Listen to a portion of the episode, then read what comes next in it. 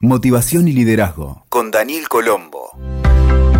Hola amigos y amigas, ¿cómo están? Bienvenidos a un nuevo podcast de liderazgo y motivación. En este episodio quiero que hablemos sobre un desafío que tienen las empresas pero también las personas y es entender la diferencia entre crecimiento y desarrollo. Son cosas distintas.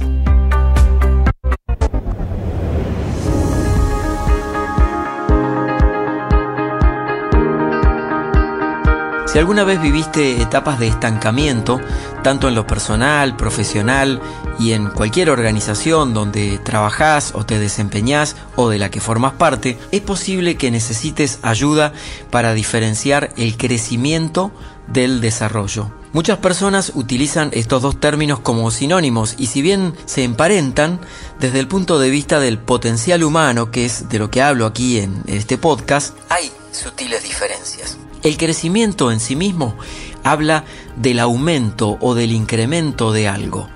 Implica el crecimiento la acción permanente. Y el desarrollo indica una transformación o evolución. Y necesita de un cambio de mentalidad y permeabilidad interna. Podría decirse que el desarrollo se apoya en un crecimiento sostenido, aunque es posible que exista un crecimiento por ejemplo, del patrimonio económico, sin un desarrollo asociado. A modo de ejemplo, aquí encuentra sentido el malestar dentro de muchas empresas cuando su único foco es el crecimiento en términos de facturación, dejando de lado el desarrollo que en este ejemplo podría implicar la innovación, la experimentación, el cuidado de las personas o los nuevos mercados para explorar. Si observamos esta misma idea en el plano personal, es posible sentir que estás creciendo porque tomás muchos cursos o tenés cada vez más diplomas y certificados colgados en la pared.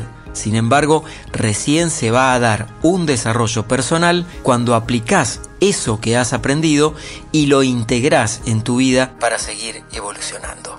Hoy quisiera eh, referirme también a los recursos para despertar el deseo del crecimiento. Lo que llamamos crecimiento personal suele estar ligado a situaciones de desafío por el que se hace imperioso equiparse con nuevas herramientas empujándote a observarte interiormente y encontrando soluciones para tu autosuperación. Y desde esa perspectiva, sentir insatisfacción en ciertos momentos no, no encierra nada negativo, ya que esa insatisfacción puede ser un indicador que señala que hay aspectos que podés mejorar y desde ahí, si lo elegís, activás el crecimiento en cualquier plano quieras. Y para las empresas resulta estratégico trabajar en el crecimiento porque al hacerlo van a tener equipos más sólidos, más competentes y más fuertes emocionalmente. Y desde el estado de ánimo en el trabajo, el crecimiento se puede identificar con el optimismo. Uno de los propósitos del proceso en su fase de crecimiento personal es lograr una mayor satisfacción con quien somos cada uno de nosotros y lo que hacemos. Y ahí van a aparecer en forma mucho más clara las fortalezas, las debilidades, las oportunidades y amenazas individuales para poder trabajarlas y elaborarla más eficazmente. Mi maestro, John Maxwell, una autoridad mundial en temas de liderazgo, enseña que podés practicar el estímulo de tu crecimiento detectando qué aspectos necesitas mejorar. Dedica un 80% del tiempo a hacer mejor lo que ya haces muy bien. 15% del tiempo en aprender algo más para mejorar eso en lo que ya te destacás, el 80%. Y el 5% restante del tiempo, pulí tus habilidades. ¿Cómo darte cuenta de que estás creciendo? la pregunta del millón. Bueno, aquí tienes algunas señales que te pueden indicar que estás en el buen rumbo en tu crecimiento personal. Mayor equilibrio interno, una gestión emocional apropiada, detectás los miedos y podés atravesarlos, reconoces distinciones sutiles dentro tuyo, los pensamientos negativos no te dominan, tenés una actitud de mayor motivación y te conectás con los aspectos internos tuyos que desconocías. Y si habláramos del ámbito de las empresas, el crecimiento se manifiesta concretamente en equipos más equilibrados, mejor comunicación, un desarrollo de la creatividad, el enfocarse en soluciones en vez de problemas, en tener visiones alternativas para optimizar procesos, el descubrimiento de oportunidades, la comunicación asertiva y empatía mutua entre los miembros del equipo. Te invito a pasar ahora a hablar del desarrollo y sobre todo cómo lograr un desarrollo sostenido, tanto en lo personal como si lo miráramos desde la perspectiva de una empresa u organización. Enfocarte en tu desarrollo es dar un paso más, ya que implica reconocer la dimensión interior de tu compromiso para llevar adelante los aspectos en los que percibís que podés crecer. Solo de esta manera se puede dar en forma sostenida y consistente. El desarrollo te lleva a un nivel de comprensión de quién sos, de qué querés y de cómo lo lograrás con un enfoque mayor que en el simplemente crecer.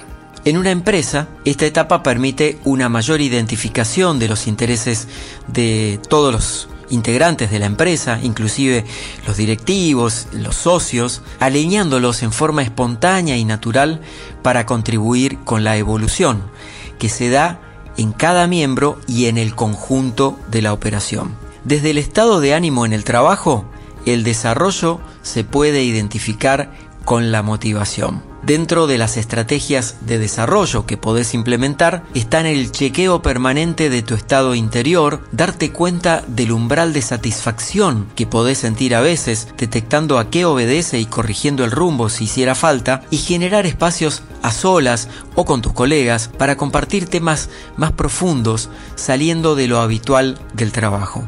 También te van a ayudar en este ámbito el ejercicio de agradecer por todo lo que ya tenés de positivo en la vida al comienzo y al final del día, y el establecer metas que te enriquezcan por dentro, no solo los logros materiales o basados en el esfuerzo. Y además, cuando te impliques en procesos de gran demanda física, de tiempo y emocional, reconocerte y recompensarte de la mejor forma posible. Te cuento ahora algunos indicios de que estás en pleno desarrollo personal sentís más satisfacción, vivís con curiosidad por integrar nuevas experiencias, tenés certeza interna de que vas por el buen camino, sabés que el error es parte del proceso, aprendés constantemente tu mente está más flexible y abierta, conectás sensiblemente con las demás personas, desarrollás aspectos de tu autoconocimiento que nunca habías explorado, aplicás la inteligencia emocional en todo momento. Y si lo miramos desde el punto de vista de una empresa o una organización, el desarrollo se percibe cuando aumenta el compromiso de cada persona. Cada uno lidera su rol. Se trabaja pensando en el bien mayor hay conciencia del sentido de lo que se está haciendo. Aparece claramente el propósito que los guía. Hay una comunión de valores con los que se identifican y se observa solidez y consistencia en el funcionamiento. Ahora que ya conoces las distinciones entre crecimiento y desarrollo, enfocados aquí desde la perspectiva del potencial humano, el siguiente paso al que te invito es que apliques constantemente herramientas en ambos dominios, en el crecimiento y en el desarrollo, tanto personal como por ejemplo en el rol que ocupas dentro de una empresa y en poco tiempo vas a ver mejoras que te van a sorprender. Muchas gracias por acompañarme en este nuevo episodio. Para mí es un gusto poder compartir con vos y con todas las personas que nos escuchan siempre. Si te gustó el contenido, te invito a suscribirte aquí en la plataforma donde me estás escuchando para que te podamos notificar de los nuevos episodios. Gracias por escucharme una vez más y hasta la próxima.